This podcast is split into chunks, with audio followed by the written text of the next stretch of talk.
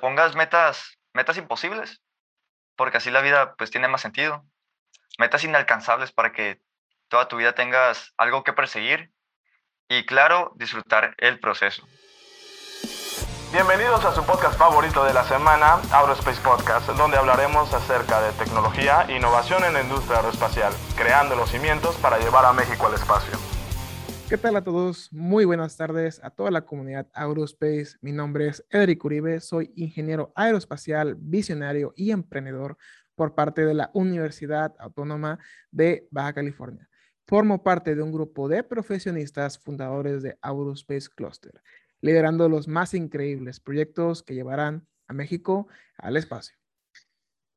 El día de hoy tenemos un episodio muy especial dentro de Aerospace Podcast. Consta de una plática entre ingenieros y o profesionistas para poder destacar sus habilidades técnicas y de comunicación, logrando un alcance global que les permita entrar en el radar de grandes organismos, generando tracción en el ecosistema tecnológico para poder consolidar a México en el espacio. Nos acompaña desde León, Guanajuato, Juan Carlos Morales, co-host del programa para dar un poco de sazón a este episodio número 40 de Aerospace Podcast. Es ingeniero mecatrónico por parte del Tecnológico de Monterrey, apasionado por la robótica y los negocios. ¿Qué tal, Juan Carlos? ¿Cómo estás? ¿Qué onda, Edric? Muy bien, ya, ya. Eh, este, corre el año muy rápido, ¿no?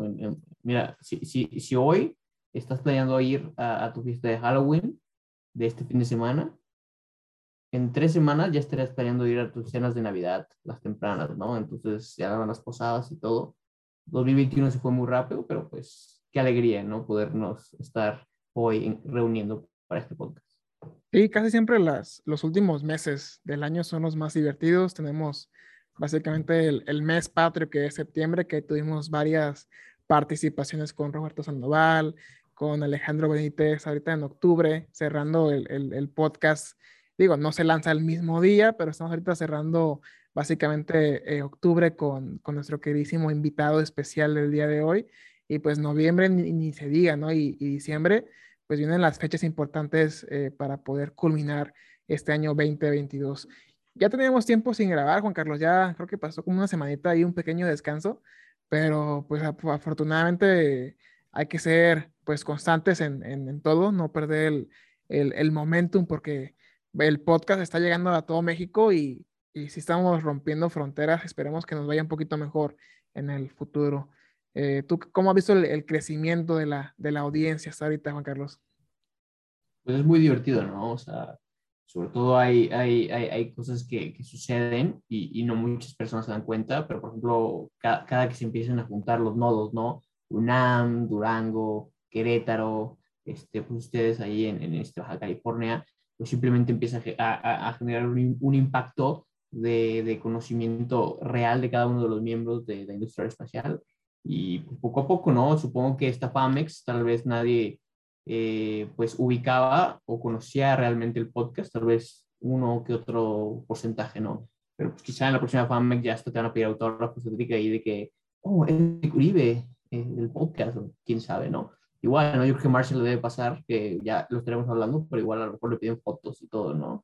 A lo largo del podcast nos comentará su, su, su historia, ¿no? Sí, así es. Para este podcast no tenemos la participación hasta el momento de nuestro queridísimo también tres, eh, tercer host, que es Fernando, pero le daremos su, su bienvenida en caso de que se una a la, a la reunión. Muy bien, primero que nada, agradeciendo a todos nuestros colaboradores de este programa, como lo es el Clúster Aeroespacial de Baja California, por prestarnos las instrucciones para poder grabar y a la UABC por ser pionera en temas aeroespaciales en México. Sin más preámbulo, me gustaría presentarles a una persona que está por poner el nombre de México muy en alto. Es estudiante de quinto semestre de Ingeniería Aeroespacial en la Universidad Autónoma de Baja California en Mexicali es miembro del Consejo Universitario de la misma universidad, UABC, presidente del comité organizador del seminario de ingeniería, el ingeniero ideal, es miembro del Club de Investigación Universitario de Desarrollo de Sistemas Espaciales, mejor eh, llamado CIUTSE. Es próximo también a participar en el gran evento masivo de cohetería Space Sports America Cup 2022, el evento de cohetería experimental más grande a nivel global y afortunadamente es fundador del proyecto de Voyager de divulgación científica. Para todos ustedes, en el podcast número 40, Marshall Valenzuela. ¿Qué tal, Marshall? ¿Cómo estás?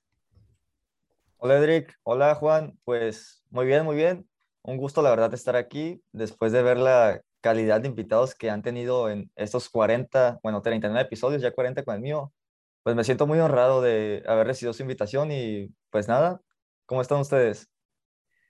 Fíjate que estamos aquí muy felices de tenerte en el, programa. Cada vez estamos teniendo mejores invitados aquí en el podcast 40 contigo, Marshall.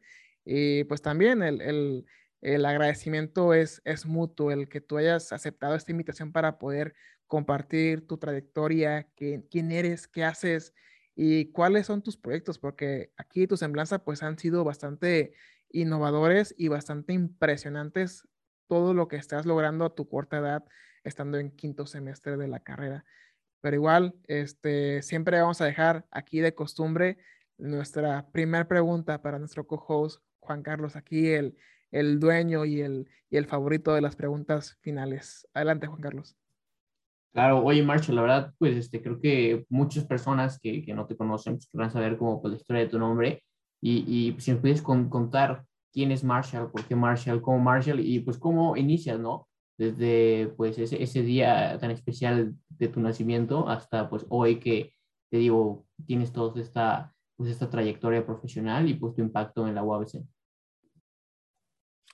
Ah, sí, claro, Juan Carlos. Pues mira, yo tengo 21 años, nací en el año 2000, ahí con el milenio, y pues mi nombre, que es lo más extraño aquí, es, se puede decir que eh, me lo puso mi mamá, porque le gustó, le gustaba pues el hip hop en esa época, Eminem, Eminem se llama Marshall, entonces de ahí conoció el nombre, me lo puso. Al principio en mi infancia no me gustaba porque era un nombre muy poco común, pero después eso le añade como que algo especial, ¿no? Entonces estoy a gusto con mi nombre, me gusta porque me gusta el hip hop, me gusta Eminem, entonces eso ha sembrado inspiración en mí para pues desarrollarme creativamente ¿no? en todos los aspectos. Nací en Mexicali, Baja California, eh, me he criado aquí, tengo familia en Sonora y pues la verdad me siento muy orgulloso de, de ser baja californiano, me gustan mucho mis tierras y todo lo que me ha brindado tanto educación como trabajo y muchas amistades. Y, y, por la parte profesional, cuando decides tú, eh, eh, pues si bien entrar a, a, a, esta ingeniería, pues yo creo que desde antes ya tenías un apego por cosas espaciales y, y, y sobre todo, ¿no? Pues por ser proactivo, ¿no? Porque ah, lo, lo estaremos viendo a través del, del podcast, pero pues el, el, la parte de divulgación científica creo que es algo que tú por tu cuento decidiste ser proactivo un día, pero eso pues tiene una historia pues de varios años atrás, ¿no? Ah, sí, mira, desde muy pequeño, la verdad que yo he sido alguien, un niño muy curioso. Ah, se puede decir que mi primera pasión fueron los dinosaurios, como a muchos niños les pasa, pero yo tenía algo muy peculiar que yo me los aprendí de memoria a los nueve años, sabía como 110 especies de dinosaurios, que ahorita ya se me olvidaron, pero en ese tiempo me gustaba la paleontología, fui creciendo, me desarrollé, pues me gustaba dibujar, me gustaba jugar fútbol, todo lo, era muy curioso, me gustaba, me empezaron a llamar temas del espacio también, y conforme fui creciendo, pues ya en la adolescencia, en la prepa, pues llega la pregunta de, oye, pues, ¿qué quiero estudiar? Entonces, siguiendo mi pasado de que me gustaba mucho aprender cosas, también me gustaba, me llamaba la atención de ah, crearlas. Entonces, dije, ok, yo quiero crear cosas, quiero ser como los inventores que inventan cosas para ayudar a la humanidad uh, para facilitar los trabajos. Entonces, pues, ¿quiénes hacen eso? Los ingenieros. También me gustaban mucho las matemáticas, en la prepa me empezaron a gustar y dije, pues, ok, esto va de la mano. Ahora, pues, ¿qué ingeniería? ¿Qué ingeniería escojo? Uh, por un tío que estudió ingeniería aeroespacial conocí la carrera, pero aún así la, somet la sometí a comparación con las demás ingenierías que ofrecía mi universidad, que es la UABC. Y de entre todas las ingenierías escogí aeroespacial porque, simplemente porque yo no quería algo común, yo quería algo extraordinario, se puede decir de alguna manera, porque mm, algo que no fuera muy, muy, muy casual o poco común. Entonces, aeroespacial, pues mi, tiene la aspiración de llegar al espacio, sea como sea, mm, o también los aviones. Ah, básicamente, crear o diseñar cosas que vuelen o que lleguen al espacio. Se me hizo muy interesante, todo eso me, me, me explotó la mente. Dije, ok, aquí voy. Y sí, fue por, me llamó mucha atención. Logré ser aceptado en la universidad y hasta el momento la verdad que cada día amo más la carrera y creo que, que fue la mejor opción que pude escoger. No hubiera escogido otra. Ok, muy bien. Oye, siguiendo igual con, con la parte de tu currículum, estábamos viendo que estás en un equipo de cuetería por parte del la UABC. Eh, ¿Qué nos pudieras platicar sobre este gran, gran eh, equipo de trabajo que ha participado por lo menos en la organización del famoso ENMISE, ¿no? El, el primer encuentro mexicano de ingeniería de cuetería experimental? Básicamente, ¿cuáles son tus funciones dentro de, equipo, dentro de este equipo de trabajo? Eh, ¿Cómo te integraste? ¿Y cuáles son algunos planes que, que existen para el futuro, Marcel? Sí, mira, fue muy curioso el cómo me integré, porque aunque fue por convocatoria, la verdad que siento que fue muy especial la manera, porque yo ya estaba cursando mi tercer semestre, me parece, de la carrera y sinceramente no había visto nada más que materias. Y yo quería hacer algo, quería hacer proyectos, pero no en Mexicali, de donde soy, donde está mi facultad, no veía a nadie haciéndolos. O al menos sí había, pero yo no los encontraba. Entonces, una vez en Comunidad UABC, que es un grupo de Facebook de la, de la universidad, hecho por alumnos, vi que un muchacho compartió algo sobre ingeniería aeroespacial. No recuerdo qué, pero lo agregué. Dije, ah, pues lo voy a agregar para ver que, no sé, comparte cosas interesantes. De hecho, creo que ustedes lo conocen, se llama Fernando Cebrera. Yo me acuerdo muy bien, lo agregué, me aceptó la solicitud. Y dije, ok, para empezarme a rodear de más gente que le guste pues, la ingeniería aeroespacial. Y una vez que vi que él compartió en su red social una foto de un muchacho con un cohete. Y dije, ok, ahora me estoy acercando más a estos proyectos. Ese muchacho era Walter. Dije, ok, este muchacho está haciendo cohetes, pues voy a preguntarle ah, cómo puedo yo hacer también. Lo agregué, también me aceptó y fue como que me empecé rodeando de gente. Entonces, de ahí ya vi que Walter, que es el fundador del club, publicó la convocatoria yo lo apoyé a publicar en Mexicali, también en los grupos de Mexicali, pero pues como ellos son de otra ciudad que son de Tijuana, pues lo ayudé con eso y también pues yo apliqué la convocatoria también porque me interesaba mucho y dije, no, pues esta es la oportunidad. Entonces, siento que si yo no hubiera buscado, no lo hubiera encontrado uh, esta oportunidad de estar en el club.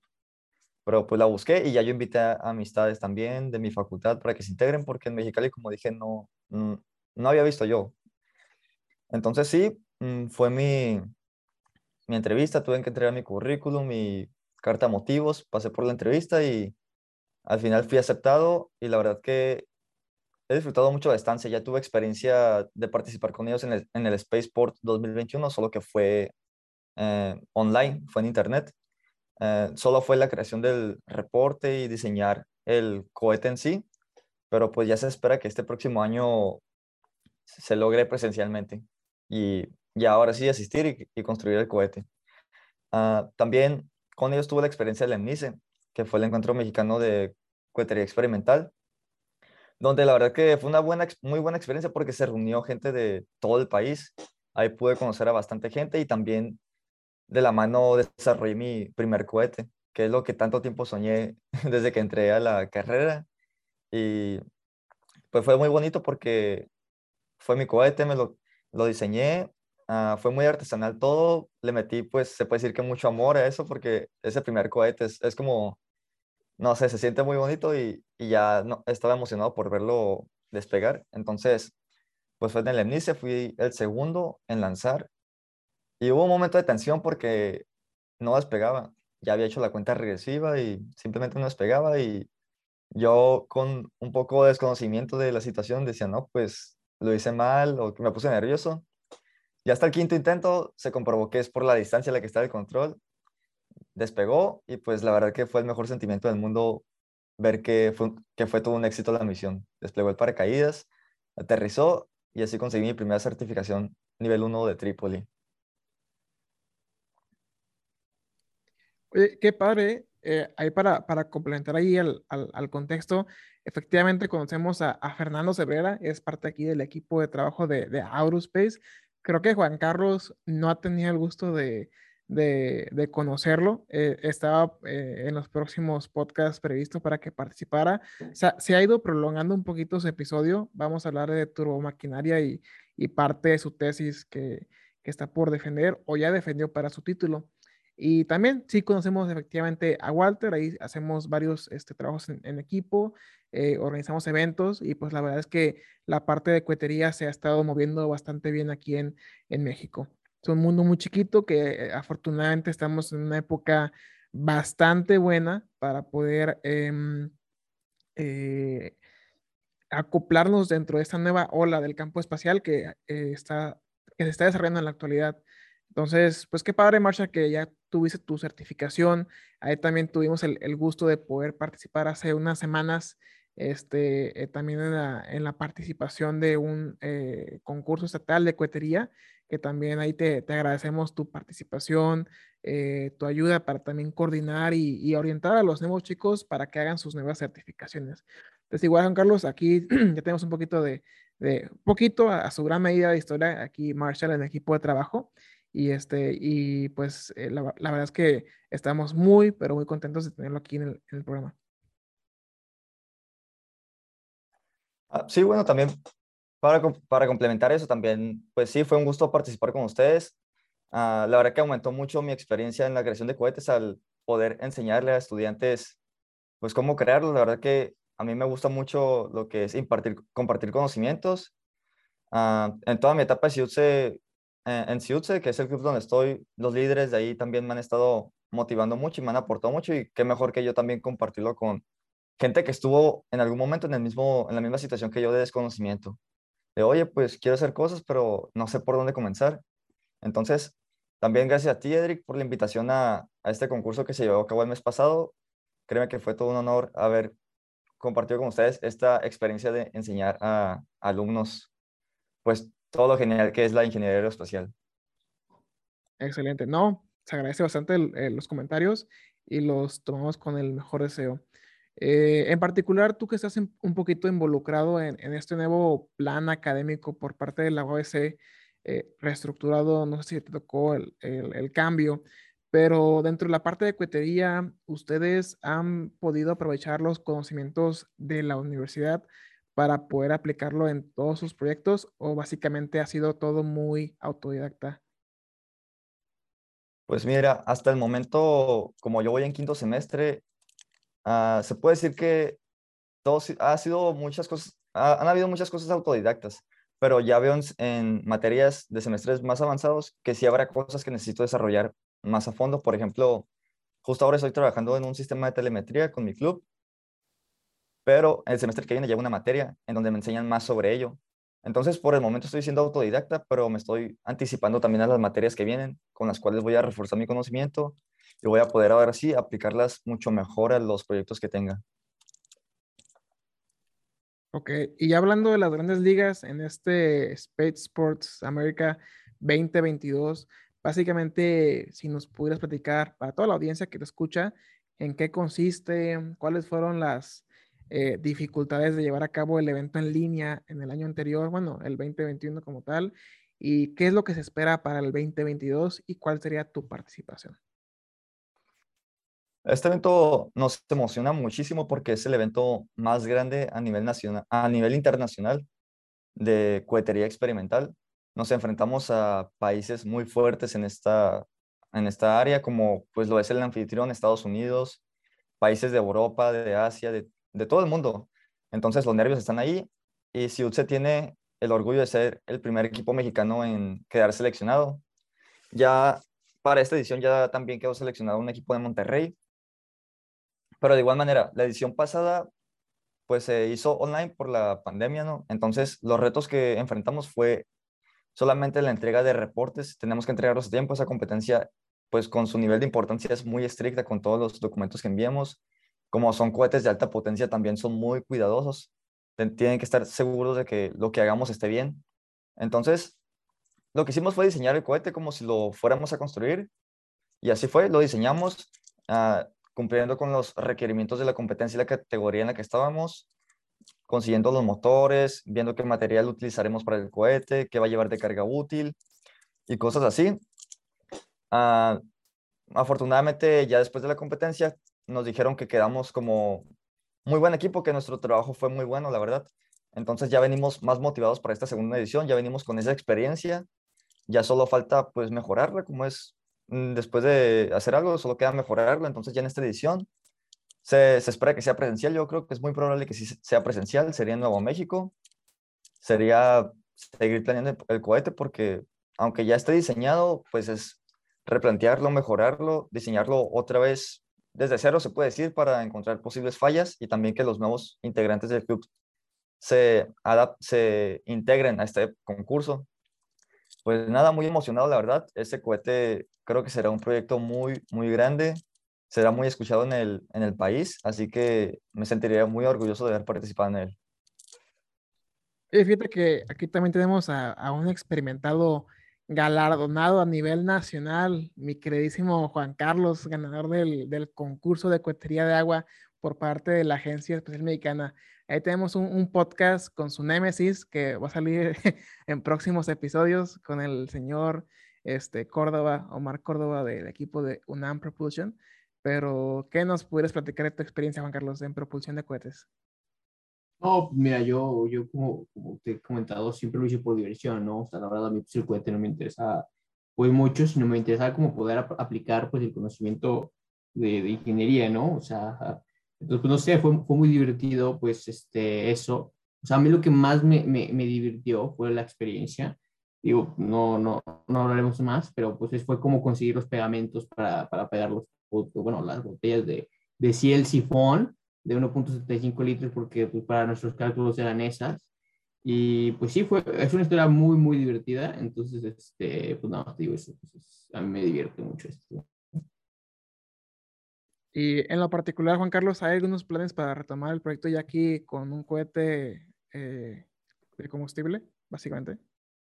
Pues combustible creo que es muy complicado. Ya ves que igual Luis quería hacer sus cohetes de agua. Digo, nosotros sí tuvimos mucho, pues, mucho digamos, investigación en, en la, la, los sistemas de liberación. Creo que eso está, eh, o sea, el, el, que te comentaba con Trooper es mucho mejor que, que, que, otros, pero, pero no, no, la verdad, digo, yo, yo solo lo hice como por divertirme, ¿sabes? O sea, no, no, no, no era la pasión, sino era como, güey, ¿qué, qué, qué, qué concurso tan divertido, pues me gustaría participar, ¿no? Yo generalmente eso siempre ha sido así. Súper bien. ¿Y, tú, Marshall, en lo, en lo, particular, si lo haces un poquito más por, por hobby o si te gustaría como implementarlo, no sé, algún día con algún cohete mexicano que esté pues un poquito más grande, que esté financiado y, y pues que cumpla una misión fuera de nuestro planeta? Sí, ah, sobre lo que dijo Juan Carlos de los cohetes de agua, la verdad que se me hace muy interesante. Yo quisiera haber comenzado con cohetes de agua. es curioso que comencé con cohetes de propulsión, pero como te dije, yo quiero compartir conocimiento y espero algún día motivar a la que otros alumnos comiencen con cohetes de agua y después a propulsión porque los son muy interesantes. En lo que me pregunta Cedric, sí, yo lo hago por pura pasión. La verdad que, como te dije, cada día me enamoro más de mi carrera. Así lo estoy haciendo ahorita, estos proyectos los estoy haciendo gratis, pero también estoy recibiendo a cabo una gran experiencia. Entonces, así, no sé, así yo me dedicara a otra carrera, si me, si me invitaran a hacer cohetes, yo creo que seguiría haciendo cohetes siempre. Entonces, si vienen oportunidades de innovar en México, de crear cohetes ya más ambiciosos, por supuesto que me interesaría participar. Eso, si de por sí ya estaría haciendo historia en México, la verdad que sería todo, toda una experiencia. Mi sueño, mis, mis metas pues son tan grandes que, que van a llegar al espacio. Eso espero. Quiero que lleguen al espacio y ya sea pues con cohetes experimentales o un proyecto más ambicioso, pues yo estaré contento. Algo muy importante que siempre tengo en mente es que te pongas metas, metas imposibles, porque así la vida pues tiene más sentido. Metas inalcanzables para que toda tu vida tengas algo que perseguir y claro, disfrutar el proceso.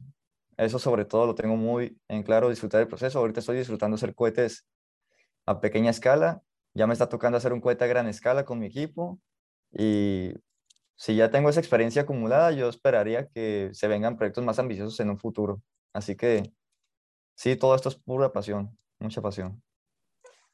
Hoy compartimos tu misión y tu objetivo. Aquí ya, ya sacamos el intro para, para el programa, Juan Carlos, el intro del podcast número 40. Eh, ahorita invitamos a toda la audiencia que escucha el, podcast número 40 de Marshall Valenzuela, el que dé like, compartir y comentar a este episodio, ya sea en Spotify, en Facebook o en cualquier canal de distribución para que el logaritmo pueda posicionar a este episodio en todas las redes y que puedan conocer la historia del próximo ingeniero aeroespacial Marshall Valenzuela.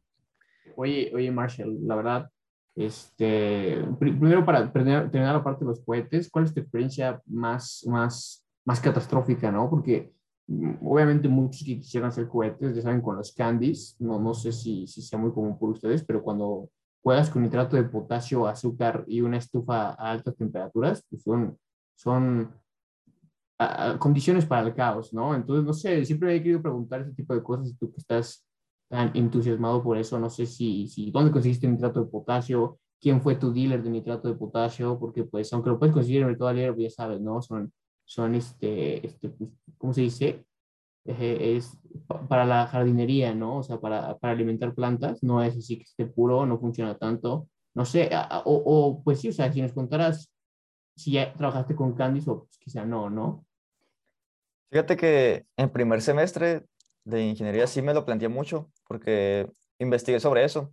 Nitrato de potasio se ocupa pues azúcar y e, ese ingrediente que viene en los fertilizantes. Entonces yo estuve buscándolo y no lo encontré. Le pregunté a, a mi profesor de química, me asesoré con él y lo que él me dijo fue, ¿sabes qué? Eso lo puedes conseguir en Estados Unidos, pero no está regularizado para que lo cruces. Entonces, ya de ahí yo pues un muchacho con poca experiencia, no, no, no supe, no, no, no tuve con quién, ni tampoco supe cómo conseguirlo, pero ahí tengo el proyecto. De hecho, Adrián, que ya lo conoce, ya me está invitando a participar con él en, el desarrollo de motores, pues con Candice primero y ya después un poco más avanzados. Entonces, ese es un proyecto que se viene, el aprender a hacer motores de cohete, de combustible sólido, y estoy muy emocionado por ello. Yo quiero lo que es aprender hacer un cohete desde cero, desde el motor, el diseño, la tobera, todo, todo. Me encanta mucho el tema y la verdad que el dominarlo todo completo, la verdad me serviría mucho para también hacer más divulgación científica sobre ello también. Sí, no, y, es súper divertido, o sea, o sea, digo, a, mí me puso mucha diversión, pero como son tantas cosas, como tú dices, como, como pues este, este ejemplo que usaste, ¿no? Que igual los dinosaurios son pues hay, es un mundo lleno, pues el mundo de la cohetería es exactamente un mundo lleno de información, hay cosas nuevas, hoy en día pues que tienes acceso a, a impresoras 3D, ¿no? Y, y, y, y, múltiples procesos de manufactura que ya han sido pues simplificados y muy baratos. Puedes hacer cohetes súper locos y sí, ¿no? Lo, de los candies, te digo, o sea, es que, es que el nitrato de potasio es muy divertido, ¿no? Pero pero bueno, o sea, qué, bueno que lo han manejado con precaución ustedes, pero pues sí, a mí, a mí sí me causó mucha diversión. Entonces, sobre todo cuando prendes casas, ¿no? Y, y de que llegan los bomberos y así. Pero son otras historias. Mejor cuéntanos cómo llegaste tú a decir, ¿sabes qué? Voy a usar, pues, como dices, ¿no? Nacido en el 2000, voy a usar las redes sociales para convertir esto en una plataforma de divulgación y, y, pues ahora de tu hobby ha hecho una parte importante y, y pues, si nos cuentas cómo, cómo, cómo, fue esa historia, ¿no? Porque digo, muchos habrá que, que, que, tienen proyectos y concursos, pero pocos de verdad lo, lo, lo, ponen en estas plataformas y empiezan a generar atracción, ¿no? Sí, todo tiene un fondo, un, un muy buen fondo, la verdad que yo desde muy pequeño, bueno, en todo lo que fue mi, mi pubertad, ah, yo era alguien muy callado, muy callado, pero muy curioso. Y era callado simplemente porque tenía mucha pena, mucha vergüenza de hablar. Tampoco tenía un buen habla, tenía problemas de, para hablar en ciertos aspectos, pronunciar ciertas letras, así como muchos niños también. Entonces, yo me retuve mucho. Ya hasta la prepa, que dije, ¿sabes qué? Oye, pues el conocer gente, el hablar con gente lo es todo. Eh, vives, en una, vives en una sociedad y tienes que estar bien, tienes que comunicarte con todos para, pues ya sea cualquier cosa que ocupes, apoyo, amistad, todo lo que sea. Entonces le empecé a tomar importancia a eso. Eh, ya en la universidad dije, sobres, aquí como todos dicen, a la universidad tienes que ir a hacer contactos también, tienes que conocer gente. Eso me lo puse muy en mente, tampoco se trata de conocer gente solo por interés, ¿no? Yo sí me interesa tener una amistad con todo mundo, yo prefiero evitar problemas, así que con todo mundo yo quiero estar bien. Y fue hasta la pandemia, el año pasado, 2020, que ahora sí, todos a sus casas, escuelas, son, eh, clases online y todo remoto. Entonces, yo ese tiempo lo aproveché mucho para leer libros, ver videos. Yo antes leía, me, interesaba leer libros desde la secundaria, pero la verdad me aburrían. Me aburrían porque yo no encontraba el tipo de libro que me gustaba. Ya fue hasta la universidad que, que leí un buen libro, que la verdad me encantó mucho y es mi libro, es el libro que me ha marcado, que ha marcado una nueva etapa en mi vida. Es Cosmos de Carl Sagan.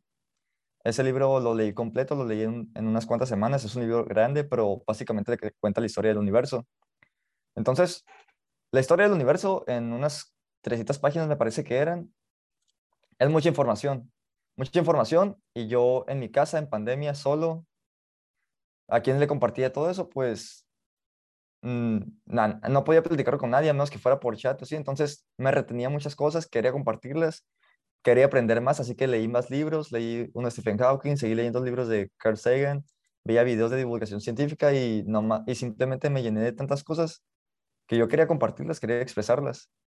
Entonces, veía que la divulgación científica era algo emocionante porque compartías todo eso y, y, asombrabas a la gente.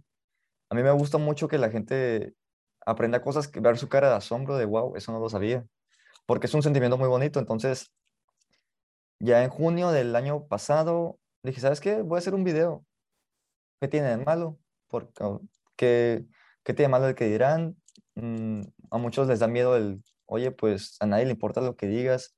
A muchos les preocupa el de, oye, pues, ah, no sé, se ve feo, o oye, ah, no habla bien, o así. Muchas inseguridades que a uno le salen, pero dije, oye, ¿sabes qué? Esas inseguridades a mí no me van a, a traer nada bueno. Entonces hice una lista de, ¿sabes qué? Crear videos Mm, ¿qué ventajas te da y qué desventajas? Desventajas, la verdad que no, no vi ninguna, ninguna realista, se puede decir. Ventajas, un montón. Yo no planeaba hacer videos o divulgar ciencia para tener seguidores y tener éxito. Lo planeaba hacer para mejorar mis habilidades, habilidades en el habla, mejorar mi confianza, mejorar mi, mi forma de expresarme, mi elocuencia, muchas ventajas tiene. Entonces dije, ok, lo voy a tomar por ahí ya si tengo éxito en el camino, en, ya sea que a la gente le guste, pues perfecto, ¿no? Entonces comencé con un video, mm, la verdad que todos, todos, todos lo, cuando tenemos un proyecto, el, el, primer intento es horrible, es una basura, la verdad, porque partes desde ser, ser experiencia, entonces ese video nunca lo publiqué, pero ok, un mes después decidí crear una página y dije, ok, mm, no estoy listo para mostrar mi cara, mi rostro, mi voz, así que voy a comenzar redactando. Ya después de haber leído tantos libros, mejoré un poco mi redacción y te digo que me contagió Carl Sagan, que la verdad que es un ídolo mío y se queda mucha gente. Es el expresarte de una manera romántica, expresarte de una manera inspiradora. Eso es lo que me gusta mucho de él. Entonces yo quería hacer lo mismo. Dije, ok, veo más páginas de divulgación, pero todas se ven muy secas, se puede decir, compartiendo los datos como noticias o cosas así. Yo quiero darle un poco más de sentimiento, un poco más de, poesía, transmitir más emoción. Y así fue como nació The Voyager, que es mi página de Facebook. Comencé compartiendo datos del universo y darle un tono un poco más emocionante, con sentimiento. Creció muy rápido, vi que a la gente le gustó mucho. Creo que eso era una señal de que está haciendo las cosas bien, de que tengo pues una habilidad para divulgar ese tipo de, de información no me considero el mejor, pero pues a la gente le gustó y creo que le sigue gustando. Ya de ahí seguí con ese proyecto, seguí más y hasta el momento la verdad que me ha gustado mucho la experiencia. Siento que a mucha gente le ha gustado lo que comparto y me ha aportado demasiado. Ya ahorita me dedico, estoy empezando a hacer videos, videos cortos, formato TikTok. la verdad que a mí no me gusta mucho TikTok, pero dije, ok, si Lady Grace Tyson lo usa, pues porque yo no. Y así es como comencé ya poquito con TikTok, ya muestro mi cara, ya muestro mi voz y la verdad que me ha dado una confianza muy grande para hablar con gente, conocer gente. Y, y creo que esto apenas es el comienzo.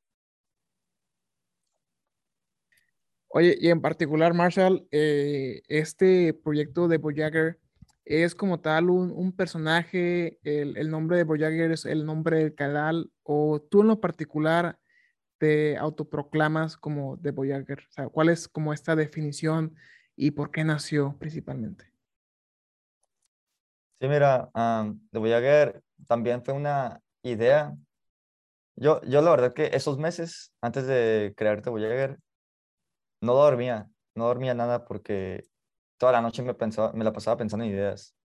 Las ideas las anotaba en un blog de notas y dije, ok, ya tengo muchas ideas acumuladas, pero las ideas no sirven de nada si no se llevan a cabo. Entonces decidí tomar acción, creé la página, le puse The Voyager porque es el nombre que, que recibe la sonda, el par de sondas espaciales que más lejos están de nosotros, las sondas de Voyager, que actualmente ya están en el espacio interestelar y me pareció muy romántico su fondo. Las, ambas ondas van con un disco con información de la Tierra, sonidos, nuestra ubicación. Entonces esas ondas seguirán vagando por el espacio, quién sabe hasta cuándo sea su fin, quién sabe si chocan con un asteroide, quién sabe si las encuentre algo o alguien. Entonces, cuando eso pase, si es que pasa, nosotros ni siquiera vamos a estar aquí para presenciarlo, ni siquiera nos vamos a dar cuenta, ni siquiera vamos a seguir vivos. Entonces me pareció muy romántico eso porque si la Tierra, para cuando pase eso, ya no existe, haya pasado una catástrofe, el recuerdo de la humanidad va a estar ahí. Entonces, siendo que es una de las ondas más emblemáticas en la historia de las misiones especiales, y por eso decidí ponerle ese nombre a mi página, The Voyager, que es en español El Viajero. Y mm, con respecto a si me proclamo yo, si, lo, si, me, si me digo a mí mismo The Voyager, pues es el nombre de mi proyecto, muchos, mucha gente me ha dicho, oye, tú eres The Voyager. Y yo digo que sí, porque pues básicamente se puede decir que es eh, un apodo que yo mismo me adjudiqué, pero en sí yo soy Marshall, The Voyager es mi proyecto. Igual la gente que me reconozca como The Voyager puede decirme así. Ah, es, con, es lo que me ha dado más confianza, me ha aportado mucho en el sentido de divulgación científica, así que pues sí, The Voyager soy yo. Oye, ¿tú consideras que dentro de este proyecto de Voyager eh, iniciaste con narraciones, algo muy similar con lo del podcast, quiero pensar, algún, no sé, algún audio en particular, y eventualmente conforme fuiste agarrando un poquito más de experiencia, un poquito más de colmillo, eh, fuiste soltando cada vez un poquito más de, de proyectos tanto de video, empezar a mostrar tu cara. Entonces, ¿tú consideras que a medida conforme tú vayas avanzando, tanto la calidad como el tipo de comunicación que tú vayas brindando en este proyecto va a ir mejorando o te gustaría mantener la misma temática que has tenido hasta el momento? No, sí, Edric, pues fíjate que yo la verdad me siento con mucho potencial. Ahorita estoy muy limitado en ciertos aspectos. Primero en tiempo porque estoy estudiando, tengo varios proyectos, entonces mmm, te voy a ver, hubo un tiempo que fue un poco descuidada la página, ya no publicaba, pero ahorita estoy retomando más. Pero también yo sé que va a llegar un momento en el que, antes que nada, ya sea ingeniero, ah, ya tenga un empleo, tenga tiempo para tener un empleo también, ah, tenga mi salario, tenga estabilidad económica de alguna manera, va a haber un momento en el que yo ya voy a conocer a bastante gente de, de México que está involucrada en el sector aeroespacial porque estoy conociendo ya, estos meses he conocido bastante, entonces yo esperaría que en un par de años conociera más gente. Mi conocimiento sobre las misiones espaciales, sobre la cohetería, sobre otros temas, también van a crecer. Apenas estoy comenzando en esto y va a crecer muchísimo, yo, yo pienso. Entonces, esto, esto apenas es como un borrador, se puede decir. Ya cuando ya tenga todo eso cumplido, que ya tenga mi título, una estabilidad económica, a tiempo, conocimiento, pues voy a ser otra persona con mucho que compartir, siempre voy a tener algo que compartir, voy a poder ofrecer un mejor, un mejor formato, voy a poder incluso viajar a otro lugar a, hacer divulgación científica también, entonces colaborar con más gente. Yo creo que este es el comienzo y se van a venir cosas muy buenas en un futuro. Por eso no me desespero mucha gente que comienza con este tipo de proyectos, ya sea de páginas o videos, no ve éxito temprano y se desespera y lo abandona. Yo puedo descubrir la página en un mes, pero yo sé que es porque es como un borrador apenas. Mm, yo sé que va a haber mucho potencial en unos años y, y pues mi experiencia que estoy acumulando ahorita me va a servir mucho y yo creo que va a aportarle mucho Te voy a ver a mucha gente en un futuro. Oye, pero de la parte creativa, cuéntanos un poco cómo, pues, aunque digas que pues no es tu, tu, tu digamos, tu proyecto principal, este, debes tener, supongo yo, un proceso creativo en el cual dices, ok, de todo lo que he leído, de todo lo que he aprendido, de todo lo que me han comentado, pues lo vas resumiendo y generas pues, ciertas cápsulas o formatos TikTok, como lo, como lo comentas, pero haces un guion o, o, este, por ejemplo, cómo decides que sí, que no al final de, de, tus posts, que también pues, tienes tu, tu, página de Facebook ya con muchos, muchos seguidores este, supongo que todo va conectado en uno solo, ¿no? Sí, mm, yo cuando me desarrollo más creativamente es cuando leo libros o... Sí, cuando leo libros porque es cuando más se me queda plasmar la información. Entonces yo lo que hago es que si algo me asombra, pues quiero compartirlo con los demás. Eh, creo que ese es un sentimiento que mucha gente comparte, que wow, esto está increíble, oye, tienes que escuchar esto o así. Entonces yo cuando veo algo, un dato muy interesante que me gusta, lo quiero compartir inmediatamente, pero pues quiero compartirlo de la mejor manera, así que en un blog de notas, uh, primero investigo bien información para no dar información errónea, porque como el tipo de contenido que yo manejo es sobre, pues ya es temas de astronomía, cohetería, no quiero dar algún dato mal, es muy fácil equivocarse y decir algo incorrecto, entonces me tomo tiempo para investigarlo, hago un guion, lo practico varias veces para que sea lo más claro posible, porque pues así como dicen los, los gringos, uh, it's not rocket science, pero yo sí voy a explicar rocket science, entonces yo sí voy a explicar cohetería, así que es algo muy complejo. Y mi público en sí son gente que no se dedica, la mayoría, gente que no se dedica a estudiar física, ingeniería o cosas así. Mi público meta es gente que no sepa absolutamente nada del tema y pues explicarle cohetería o temas de astronomía a alguien que no sabe nada, pues tienes que explicarlo de la manera más sencilla posible. Yo creo que un tema no lo dominas a la perfección, no lo dominas a la perfección si no puedes explicárselo a un niño de 8 años. Entonces, yo trato de, hacerles la, de compartir la información lo más sencilla posible, lo más asombrosa posible, dando ejemplos de la vida diaria, ya sea también poniendo los astros a escala pequeña para que la gente pueda contemplarlos de mejor manera, facilitando todo y y sí, ya cuando son videos o cosas así que me involucran en el proceso de edición, también me gusta añadir un poco de animaciones, algo que facilite mejor la comprensión del, del oyente o del que esté viendo esa información. Oye, en esta parte, pues, tú, sabes, ¿no? Que es tan vital las redes sociales.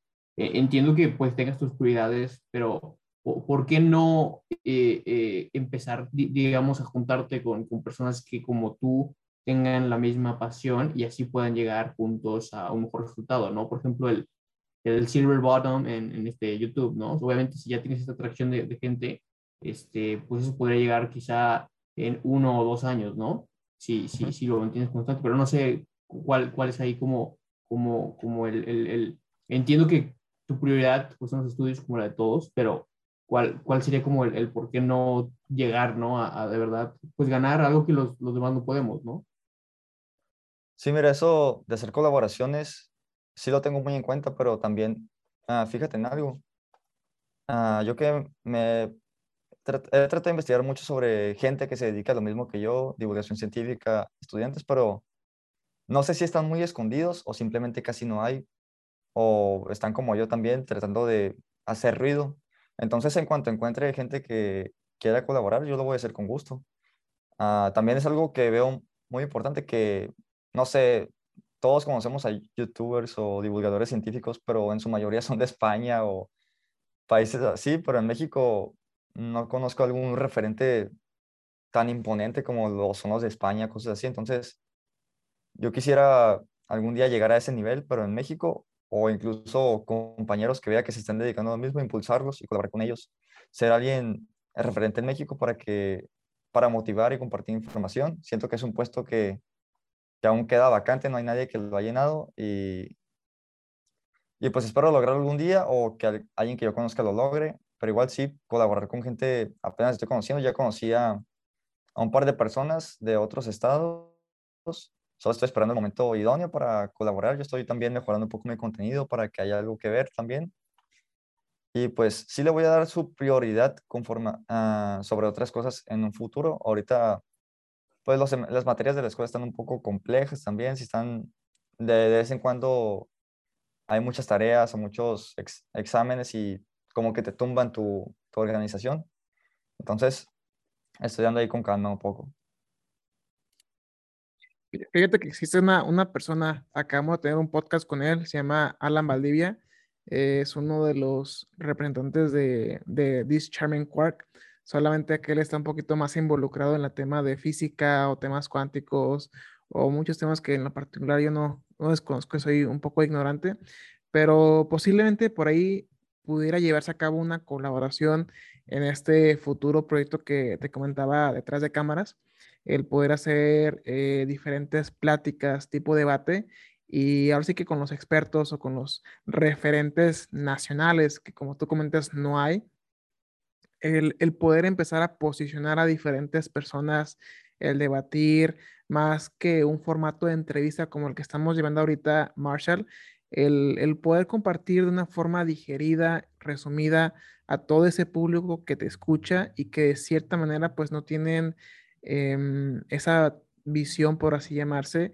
de, o esa misión, perdón, de leer sobre temas espaciales, temas del universo, y que afortunadamente las redes en la pandemia eh, han ayudado a poder compartir y comunicar de una manera un poquito más rápida, rápida y efectiva todo este tipo de conocimientos. Y si así como tú comentas que no hay gente, no existe o está muy escondida, pues hay que encontrarlas para hacer estas debidas colaboraciones. Entonces, en lo particular, ¿qué tan, qué tan de la mano va con esto que es del ingeniero ideal con lo de Voyager? ¿Tú crees que sí en algún punto se pudiera hacer algún tipo de, de híbrido o realmente estoy diciendo puras tonterías? Eh, básicamente el, ingeniero ideal eh, dentro de mi conocimiento pues es algo también para desarrollar esas soft skills que básicamente pues a un ingeniero en particular eh, no le enseñan en la universidad. Entonces básicamente ¿qué, tanto va de la mano, qué tanto es descabellado de mi parte y si nos pudieras centrar un poquito en, en contexto en qué, en qué funciona este, este, este otro proyecto. Sí, te contaré un poco sobre lo que es el ingeniero ideal. Es un, básicamente un seminario de conferencias que comenzó a impartirse en mi facultad en 2019. Presencialmente tenía, tiene buena propuesta que es impartir conferencias de la mano de gente ya profesionista con muy buena experiencia, visitar empresas, talleres. Entonces, ese proyecto me, me ha aportado muchísimo porque una de sus mm, misiones es desarrollar esas habilidades blandas en los estudiantes de ingeniería. Ahí, asistiendo a ese seminario, yo es donde aprendí lo que es el liderazgo, lo que es de importante la comunicación. Te estoy hablando de 2019, que fue antes de que yo comenzara con The Voyager y todo eso. Yo desde ese entonces ya había aprendido lo que es el, el, liderazgo, la buena comunicación, todo eso. Le tomé importancia a cosas que muchos no le toman importancia.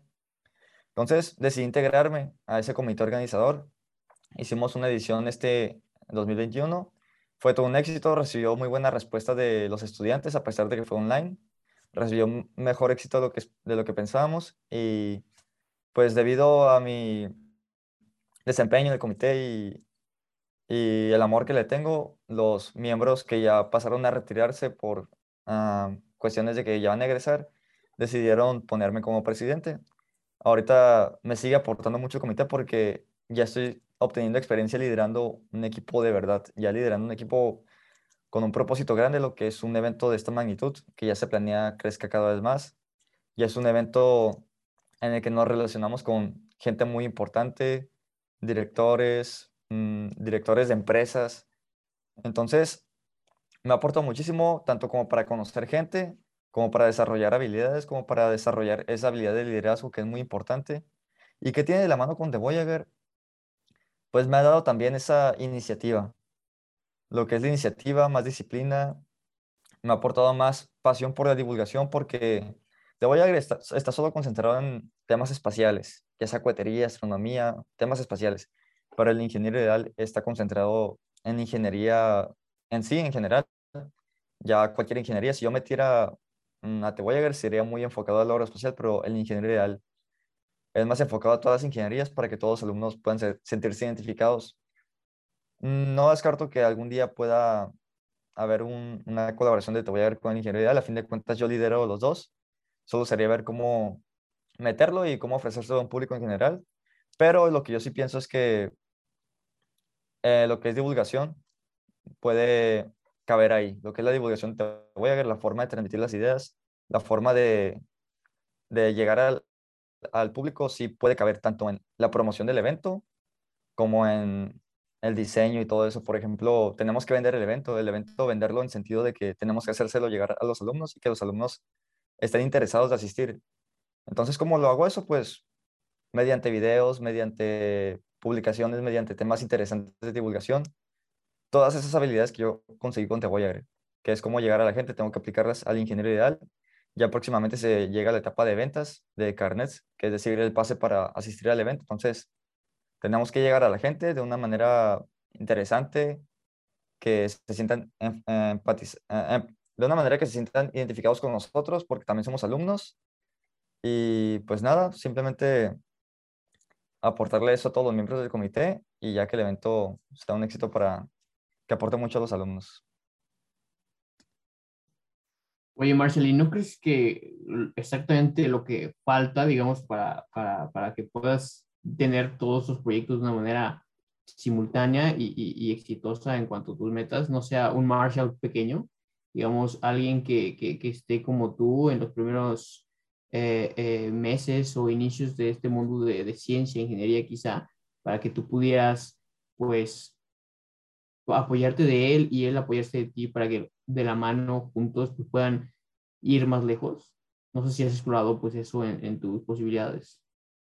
¿Te refieres a tener como un, una mano derecha? Mm, ¿Alguien sí, o, o, quizá pues te digo, o sea, como nos has relatado tu historia, pues tú tenías muchas ganas, ¿no? Y encontraste a Walter en el grupo de los cohetes y eso fue lo que te introdujo a ciertas áreas de la ciencia profesionales ya de manera, pues en la carrera, ¿no? Pero tú hoy quizá eres el Walter que, que, que, está publicando cosas y no sé, quizá te hace falta esa conexión para que pues, puedas llegar más lejos más rápido, ¿no? No sé, te pregunto si has considerado eso en, tus, pues, en, tu, en tu universo de posibilidades. Sí, frente a lo que los proyectos que tengo, como te he dicho, he desarrollado mucho la habilidad de liderazgo, entonces en, los proyectos que tengo, he relacionado a gente en, varios de ellos. Pues también, por ejemplo, un amigo, lo tengo en ambos proyectos, el de Ingeniero Ideal y también CIUTSE. También varios de CIUTSE los invité al Ingeniero Ideal, entonces están como que relacionados ahí. Y pues en el Ingeniero yo presido, entonces de allí lo que yo tengo como objetivo de líder de presidir un, un comité, un equipo, es básicamente enseñarles a todos a ser líderes para que ellos le enseñen a sus compañeros cómo ser líderes, a los, sus compañeros de área. Y también tengo una secretaria que me apoya en todo eso. En dado caso que yo tenga cosas más importantes que hacer con, no sé, si UTSE o, la escuela, tengo a mi mano derecha en el seminario que me puede apoyar en eso. En la página de Te Voyager sí tenía antes a gente que me apoyaba, pero es igual yo estar revisando la calidad de lo que comparten y, y la verdad siento que la página es mucho más personal, entonces siento que es más como, es más íntima de mí, lo que diga ahí es, tiene que ser lo que yo pienso porque es, pues sí, como te voy soy yo, entonces sí puede estar alguien apoyándome, pero como también llevo muy poco tiempo con todos los proyectos al mismo tiempo, no, no he desarrollado eso de tener a alguien que me ayude. Yo creo que en un futuro, pues podría ser que alguien me apoye en todos los proyectos, alguien me ayude a administrar todo eso para no descuidar ninguno, porque pues mientras más abrazas menos apretas. Pero hasta el momento tengo amigos en varios de esos proyectos y, y me han ayudado a, a equilibrar todo. Súper bien. Oye, ¿tú considerarías que el ingeniero ideal es un precursor que te ayudó a poder darte la energía y la motivación para vivir de Voyager? ¿O tú consideras que sí fueron eh, cosas completamente independientes? Sí fueron bastante independientes, porque el ingeniero ideal yo lo tomé como más para obtener experiencia laboral, para, para el momento de egresar y ya sea ir con una empresa a buscar em, empleo, pues ya saber qué hacer. De Voyager nació simplemente como por hobby, por hobby, por mi pasión de la astronomía, por mi pasión de los cohetes, de los aviones, por simplemente querer compartir conocimiento. Pero al final todo se va a enlazar porque están representando a una misma persona que soy yo. Entonces, por ejemplo, yo ustedes me conocen por esos proyectos y pues ya forman parte de mi currículum y juntarlos todos para definir quién soy yo y qué he hecho, ya en ese aspecto me ha beneficiado. Ok, oye, y en lo particular, la parte del ingeniero ideal, eh, comentas que actualmente tienes la, presidencia. ¿Qué, tipo de, mm, por así llamarlo, roles eh, dentro de ese seminario se pudieran desarrollar, ya sea actualmente o en el futuro? No sé si cuentes con un equipo de trabajo que te ayude en cada seminario o si el presidente está viendo toda la, la talacha. Oye, sí, de hecho sí es cierto. Ah, sí lo he pensado en ese aspecto. Me gusta mucho mi equipo de trabajo y el equipo de trabajo con el que he estado antes de presidir. Y la verdad que eh, algo que me gusta mucho es ver el potencial en la gente.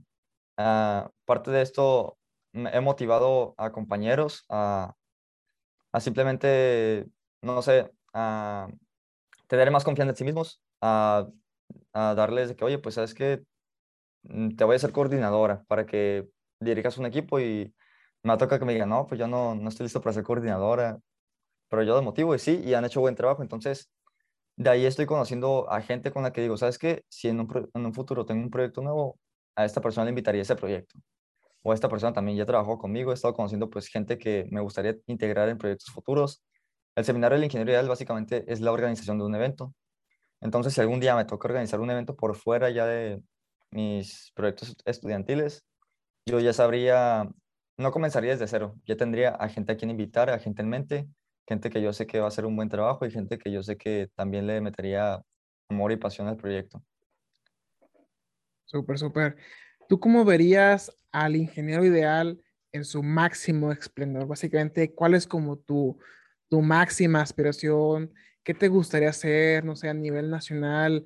¿En qué posición te gustaría que estuviera ese seminario? ¿Y qué cambiaría? para, este entonces. Sí, igual como lo mencioné al inicio, hay que poner dos metas imposibles.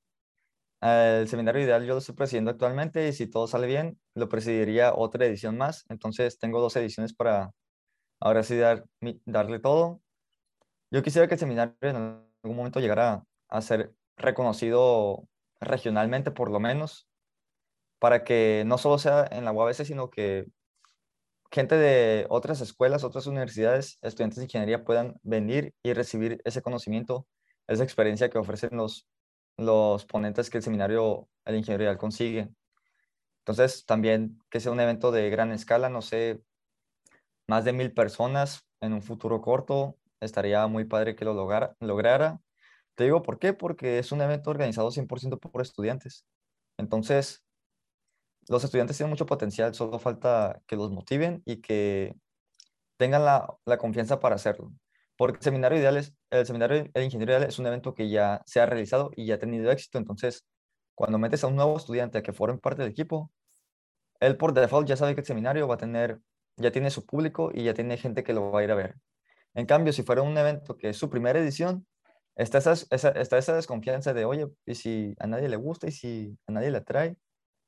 Entonces, el seminario de ingeniería, como ya tiene ese éxito y esa atención garantizada, solo queda exponenciarlo más, darle, se puede decir que alas a los nuevos integrantes para que no se pongan límites, no se pongan límites y ir por todo, logremos lo más que podamos. Y así no se logra lo que pensábamos, pues te pusiste una meta imposible, así que sí lograste progresar. Oye, la misma pregunta iría para eh, de Voyager básicamente, ¿cuál sería su, su máximo esplendor aquí a, no sé, vámonos corto, a 10 años? ¿Cómo lo ves? A 10 años, sí lo veo muy largo, porque a corto plazo sí planeo también algo inimaginable. Hasta el momento, en los proyectos que he tenido, me han pasado cosas que nunca esperé que me pasaran. Ha sido muy bonito todo y con The Voyager también siento que va a pasar lo mismo, que me voy a imaginar metas, pero van a pasar cosas que tampoco me imagino. Yo planeo que The Voyager sea reconocido por mucha gente, al menos, por lo menos por gente de, de la comunidad aeroespacial, aficionados o amantes de este tema en un futuro para que tenga su público también. También que te voy a tener un contenido pues ya más fluido, un contenido ya más establecido. Y no solo ofrecer mm, divulgación científica por los medios, sino, también llegar, llegar a dar conferencias, a ir a escuelas a impartir pues estos conocimientos a los niños, a los adolescentes. También, claro, no es mi principal objetivo el obtener ingresos económicos porque esto lo hago, lo hago por pasión. Pero si en un futuro llego a tener pues ingresos por hacer lo que me gusta, pues sería genial, la verdad. Entonces, quisiera que Te Voy a algún día fuera un, un, un referente de motivación para los estudiantes que quieren hacer divulgación científica.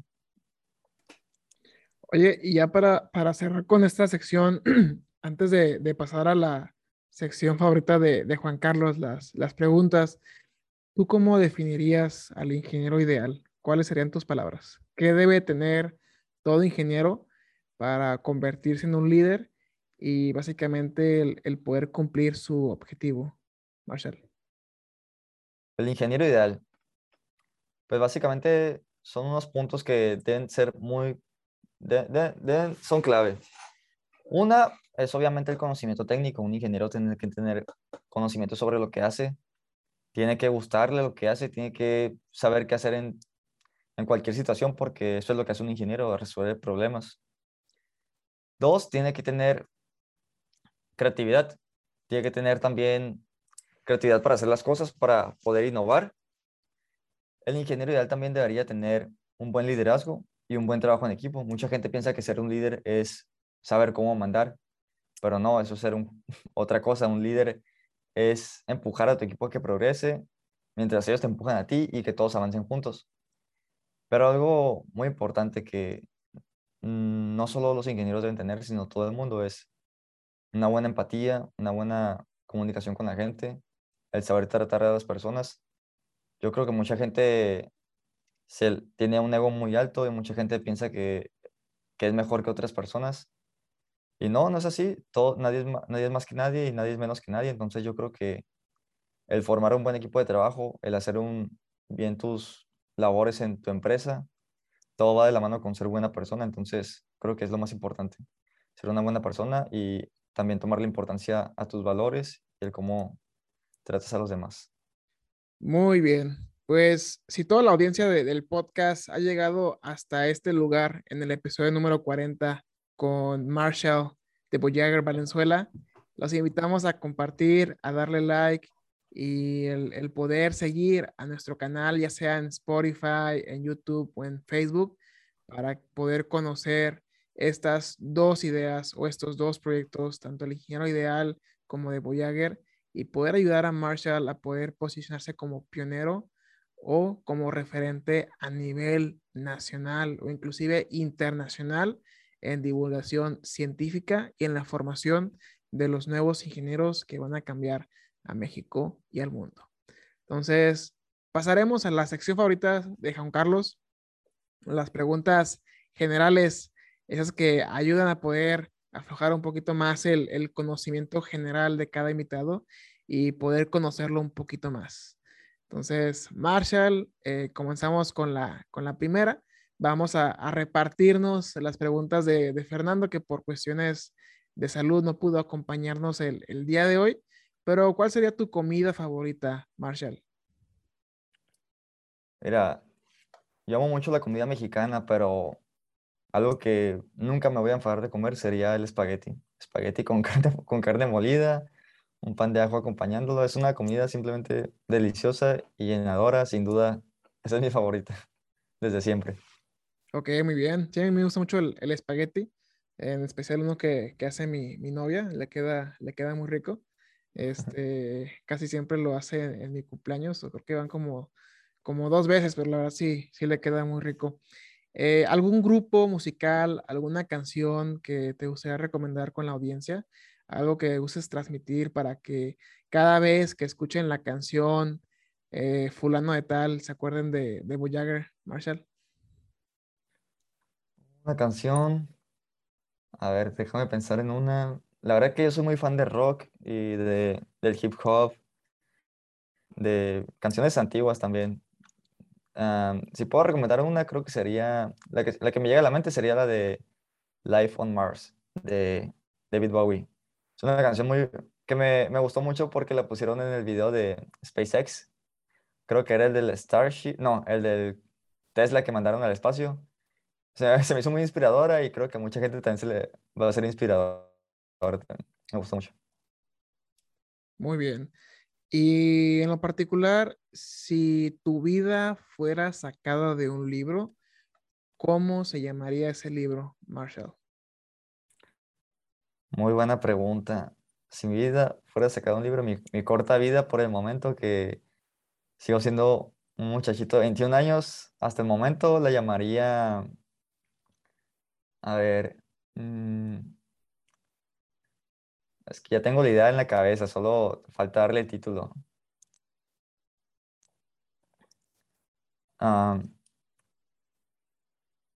Fallar es, es el precio por intentar cualquier cosa. Súper muy bien. Vamos a, patentarlo ahorita mismo. Oye, ¿y algún videojuego? Supongo que dentro de tu eh, corta edad de 21 años, ¿has tenido algún videojuego que haya marcado tu vida eh, jugando con, tus amigos? Ahorita el famoso Warzone que está, pues yo, yo creo que sí, ya duró sus, sus añitos. Eh, la pandemia ayudó a poder posicionarlo y, afortunadamente lo actualizan constantemente. Ahorita tenemos la, temporada de Halloween que por cuestiones de, de podcast, pues no, no he tenido chance de, jugar, pero platícanos tú, Marshall, algún, algún videojuego que te que gustaría recomendarte aquí la, eh, para la audiencia. Sí, videojuegos, la verdad que me gustan mucho, sin embargo, nunca he sido, he llegado al nivel de gamer, pero a mucha gente no le va a gustar, pero a mí el, el FIFA. Mm, simplemente sé que, que es muy repetitivo y, y, así, pero yo tampoco me engrano jugándolo todos los días, porque sí lo he hecho y llega un punto de que ya me enfadó, pero te digo que ese juego me gusta mucho porque cuando lo juegas con un amigo es muy divertido. Entonces, más que nada por eso, por jugarlo con gente, me, es de mis juegos preferidos. Fíjate que ahorita antes de, de empezar con Juan Carlos, estaba viendo en, en Facebook que unos mexicanos hicieron un juego, un juego para simulación en el espacio. Ahora desconozco mucho de la noticia y solamente lo leí muy rápido. Ah, Kerbal. Inclusive este, este, juego lo utiliza la NASA y que posiblemente SpaceX lo llegue a utilizar para entrenar a los ingenieros. ¿Tú qué sabes al respecto sobre esto, Marshall?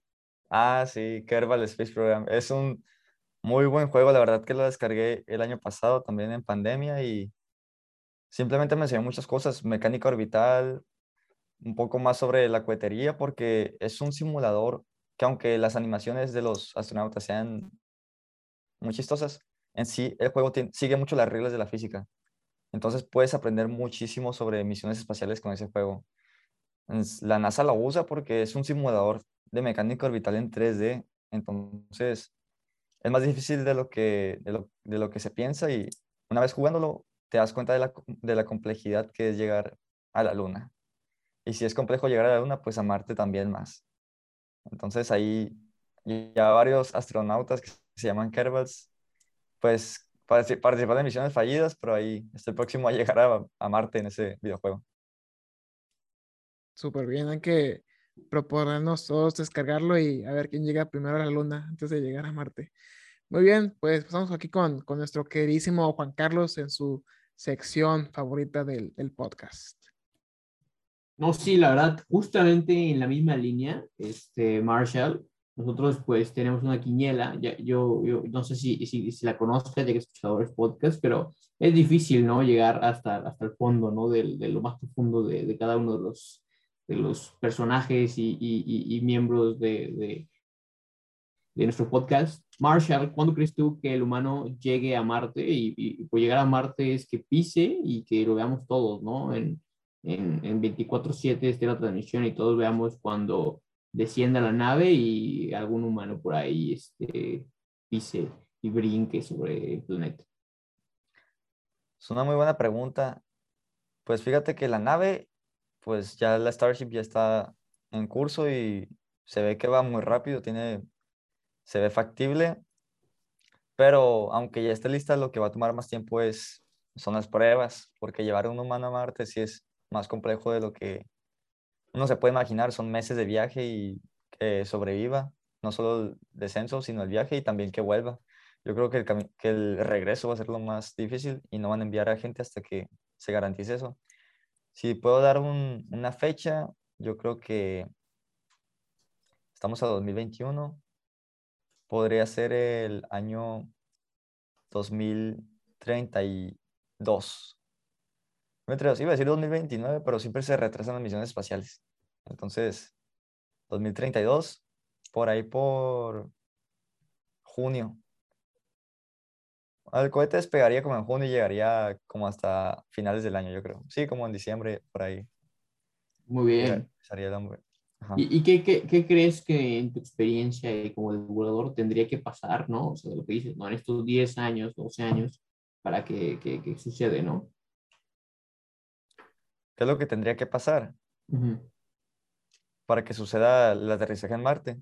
Sí, o sea, o sea si, lo puedes numerar, ¿no? Para que, que, que o sea, para ah, ti, ¿qué, ¿qué es lo que falta? Ok, pues hasta ahorita está completada la, hasta ahorita ya se garantiza el aterrizaje de la primera etapa de Starship, pero solo eso, todavía falta condicionarla para que ah, puedan transportar humanos. Falta el, el booster, que es el Starship también, que es la segunda etapa del cohete. Ese aún no está listo. Mm, yo creo que en unos tres años tal vez ya quede listo el booster y la primera etapa ya bien. Pero ya una vez que quede listo eso, solo faltaría lanzar misiones a Marte, que el Starship vaya y venga. O, si es que surge otro cohete, pero que el Starship vaya y venga varias veces, unas 20 veces yo creo, que se garantice la seguridad. Y de ahí el financiamiento, el presupuesto. También lanzar 20, 20 veces o 10 veces un cohete tampoco es barato, entonces, y llevarlo a Marte, pues mucho menos. Entonces, eso va a tomar mucho tiempo lo que es las pruebas. El cohete va a estar listo rápido, pero lo que son las pruebas sí va a tomar mucho tiempo. Y también pues ya desde ahorita están entrenando a los astronautas que van a, que serían enviados y están preparándolos. De hecho hay una muchacha que se llama Lisa Carson que dicen que va a ser la primera mujer en pisar Marte. Ya está entrenando. Y pues gente no va a faltar. Gente no va a faltar, solo es la seguridad que deben de garantizar antes. Claro. No, y se, se viene, ¿no? Es, sin duda alguna el mejor día de la humanidad es hoy, entonces pues qué increíbles sucesos van a pasar mañana. Oye, ¿no tienes tú en, toda esta experiencia de descubrir cosas nuevas y poco a poco ir aprendiendo de otros, algo que dijeras como no lo supe antes? O sea, que, que, que te sentaras y, y, y, entendieras que el proceso era tan sencillo que, que pues, lo pudiste haber te pudiste haber dado cuenta por lógica, ¿no? Por ejemplo, la gravedad, ¿no? Digo, si no te lo hubieran explicado con cálculo y Newton de años de historia, pues quizá tú pudieras decir es algo muy sencillo que hasta yo me hubiera dado cuenta, ¿no? O sea, ¿cómo no lo pude ver? Sí, ah, lo tengo bien, bien en mente eso, el qué es lo que debía haber, lo que pudo haber salido antes.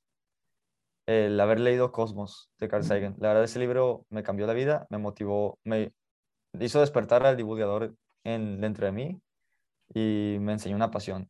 Es, eso lo pude haber leído, ese libro lo pude haber leído desde los 10 años o 9 años, yo creo, que es cuando estaba buscando un, libro, un tipo de libros que me gustara.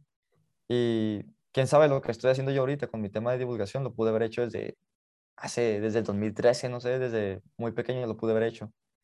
Entonces yo creo que eso, el haber descubierto mi pasión, el haber descubierto que por ahí me gusta mucho entrar, entonces sería eso y a la gente pues para que, que, que, lo que yo creo que la gente debería haber sabido antes también es eso, el, el que pueda expresar ideas y eh, la importancia de perder el miedo a la comunicación, al que dirán, esos miedos te limitan mucho y simplemente sea lo que sea que te dediques, sea lo que sea que te dediques, ya sea ingeniería, contabilidad, no sé, administración, otra cosa, medicina, el expresar tus conocimientos te va a abrir muchas puertas.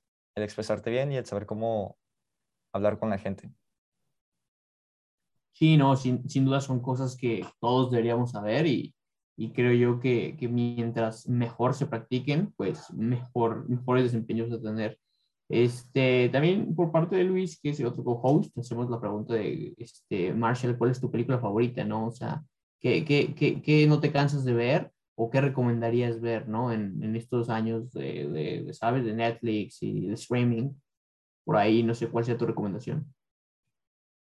Mira, con películas, la verdad yo me considero alguien muy flojo para ver series y películas, que sí me gustan, pero eh, es decir, no sé, las omito mucho verlas porque, ah, no tengo tiempo, no sé, pero en sí, te puedo recomendar un libro, un libro que es lo que yo, que es lo que más me ha volado la cabeza. Y tiene película también, pero el libro está mejor. Quisiera recomendar The Martian, El Marciano. Yo creo que ya la conocen. Es sobre un hombre que va a Marte precisamente y se queda atrapado ahí. El libro me gustó muchísimo, pero también la película es muy buena. Entonces, ya sea si a la gente que está escuchando esto le gusta leer libros o, verla, o ver películas, El Marciano. Esa la recomendaría sin, duda. Oye, ¿y algún director que, que, te guste en particular? Eh, no sé, ahorita dices que no eres muy bueno para ver series o películas, pero eh, no sé, algún director cliché que te gusta, no sé, algún mexicano, algo en particular, Marshall, que quieras compartir. De director, pues Christopher Nolan. Me gustó mucho lo que hizo con Interstellar. Muy bueno. Christopher Nolan, sí. Súper. Oye, y aquí ya hablando un poquito más en la parte de, cine, no, no hace falta, eh, digo, no va a hacer falta hacer la, la a ver, perdón, esta parte la voy a, la voy a cortar.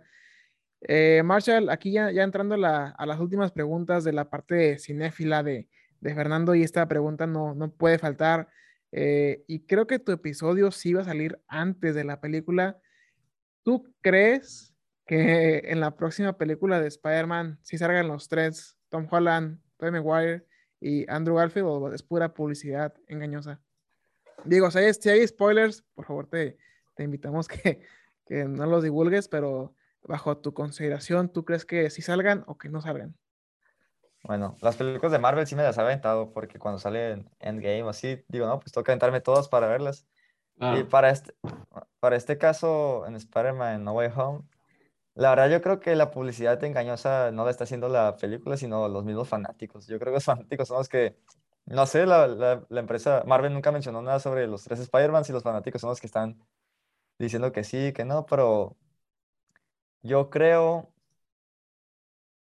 mm, en, el muy fondo entre mí, yo creo que sí van, van a salir Tobey Maguire y Andrew Garfield, pero de igual manera, si no salen, pues hay que disfrutar la película, que yo creo que va a ser muy buena, pero sí, yo creo que sí, que sí van a salir. Eh, aquí tenemos una, un dilema, digo, eh, la, audiencia está un poco separada. Este, mm, dice Juan Carlos que, que, Venom no es una buena película. ¿Tú, ¿Tú ya la viste? ¿Y qué opinas sobre ella? Venom no la he visto, sí la, la, quería ir a ver, pero... No, no, la veas. Es que dicen que es mucha comedia, ¿verdad? Sí, que... No, no, o sea, pero comedia para los gringos quizá, o sea, a mí no me dio risa, pero para sale David Cepeda, ¿no? Ah, sí, sí sale David Cepeda. Ah, mira, lo... Ah. ajá. No, no, continúa, continúa. A, lo que vi en los trailers, Venom, es, la verdad Venom a mí siempre se me ha hecho un personaje muy imponente, muy, muy cool, me gusta mucho su diseño, su, todo lo que es él, entonces siento que con lo que vi los trailers le dieron un toque muy, muy mansito, no sé, siento que pudo haber sido un poco más rudo o así. ¿Qué, qué fue lo que no te gustó de la película, Carlos? No, pues todo, la verdad, o sea, no, está mal escrita, este, o sea, dirigida quizá pues, las tomas son buenas y las actuaciones, pero pues los chistes sin sentido, los, los, los, o sea, los efectos especiales muy, muy malos. por ejemplo, Venom 1 era, man, era mala, pero pues sí, o sea, como dicen ustedes, pues, bueno, las veías en el 5 y si la pasan, pero esta es malísima, o sea, no sé, ¿sabes? O sea, obviamente, y más que, que somos ingenieros y pues por eso casi podría decir que todos son tetos, geeks y han, han visto la historia, ¿no? Y pues, o sea, no sé, simplemente que, que, que, que, cosas que tú sabes que son mucho más poderosos, es como, ah, Así de que, Es- de que tan fácil derrotaron las, las cosas, o eso pasó, y es como, o sea, como que se perdieron mucho en la escritora, en la el- bueno, el, el guion está muy mal escrito. es comedia gringa y, y muchos chistes malos. No, pero por ejemplo, Deadpool es comedia gringa y creo que Bueno, sí. le pega muy bien al personaje y respeta muchas cosas, ¿no? Pero aquí Cre- es de que, ¿Crees que tuvo que ver el actor?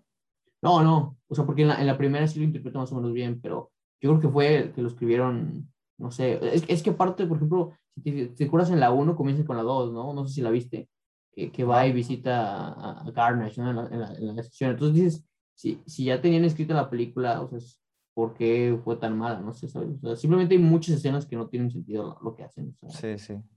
hay mucho, mucho relleno y no sé, o sea, por no, por no spoilearte, pero mira, la verdad no la vayas a ver. O sea, si tú aprecias tu tiempo, como lo he dicho, no, o sea, yo creo que fue un error, un error verla porque, pues no, o sea, la- Bueno, el, más- escape, el escape de prisión es malísimo, ¿sabes? ¿Qué es eso? Es, es como nomás para darle una entrada al multiverso a Venom, la película. Sí, totalmente es solo para eso. Solo fue para eso. Para el, fue, fue la postcréditos, ¿no? Lo más chilo de la película, yo creo. Sí, pero, pero yo no creo que valga la pena ir al cine por esa escena. Pero sí, o sea, yo creo que sí fue nada más para eso, pero te digo, o sea, sí está muy, muy mal. Mal escrita. Muy bien. Pues Marshall, para, para toda la gente que guste hacer una futura colaboración eh, contigo, ya sea participando en el seminario del ingeniero ideal o posiblemente con algunos videos de TikTok o algunas notas científicas para The Voyager, eh, ¿por qué medios se pudieran comunicar contigo? Sí, mira, no solo TikTok, que eh, ahí voy empezando apenas, pero todo lo que sea divulgación, a YouTube o Facebook o simplemente hacer una colaboración para ir a una plática, pues ahí en mi página de Facebook, de Voyager, ah, tengo mi correo que es marshall.valenzuela.uabc.edu.mx y mi Instagram, que es donde creo que es mi, mi red social principal, es marshallljvc. Ahí pueden contactarme también, igual para más formalidad, pues del correo o igual por Instagram, Facebook. Ah, yo, yo recibo mensajes, yo estoy abierto a todos. Nice, nice. Muy bien. Pues Juan Carlos, ¿alguna pregunta en, en particular que quieras hacerle para nuestro invitado de hoy, el señor Marshall de Voyager Valenzuela? Sí, sí, la verdad, y, y es más que nada por, por- porque eres un early adopter, o sea, si, si tienes criptomonedas, o sea, si quieres, ahon- ahondamos más, y- o nada más si sí o no. Criptomonedas no tengo, pero sí, sí sé que eso tiene futuro, sí sé que es algo que ya deberían de estar invirtiendo muchas personas. Aún no me he tomado el tiempo de, investi- de investigar, pero sí es algo que tengo en, en el ojo. Sí, sí, sí lo tengo a la vista en un futuro. Va, va.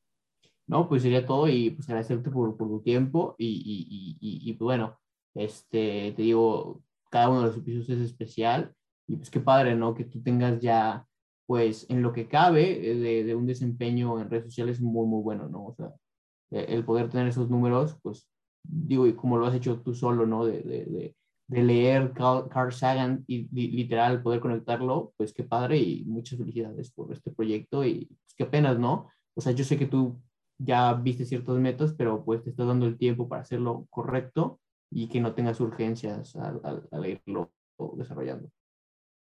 Sí, básicamente es disfrutar el proceso y también mantenerse de alguna manera humildes, porque es, es bonito recibir el apoyo de la gente, entonces simplemente no, si tienes éxito, no, no alardear, no creerte más que nadie. Es la- algo que me ha enseñado la astronomía en, en sí en general es el ser humildes, porque nosotros somos muy pequeños en el universo y nuestra vida en sí no tiene importancia a nivel interestelar, entonces es darse cuenta de eso y hacer lo que te gusta, ah, hacer felices a los demás, hacerte feliz a ti mismo y simplemente armonía. Muy bien. Muy bien, pues este fue el episodio número 40 con Marshall Valenzuela. Eh, por favor, denle like, compartir y suscribirse a Spotify, YouTube, eh, Amazon Music o Apple Podcast, cualquier tipo de canal de distribución para que esta historia, el ingeniero ideal, el seminario y de Voyager puedan estar dentro de los temas boca en boca de toda la gente aquí en México. Muy bien, pues yo me despido. Mi nombre es Edric Uribe. Juan Carlos, gracias por atender nuevamente el, hosting de sesión. Y Marshall, un super mega invitado. Esperemos poder tenerlo en próximas colaboraciones aquí en, en Aurospace. Gracias chicos, que pasen excelente noche. Adiós. Muchas gracias. Gracias por escucharnos. Si te gustó este episodio, compártenos en redes sociales. Encuéntranos como Aurospace Technology Cluster. Te esperamos en la siguiente edición. Hasta la próxima.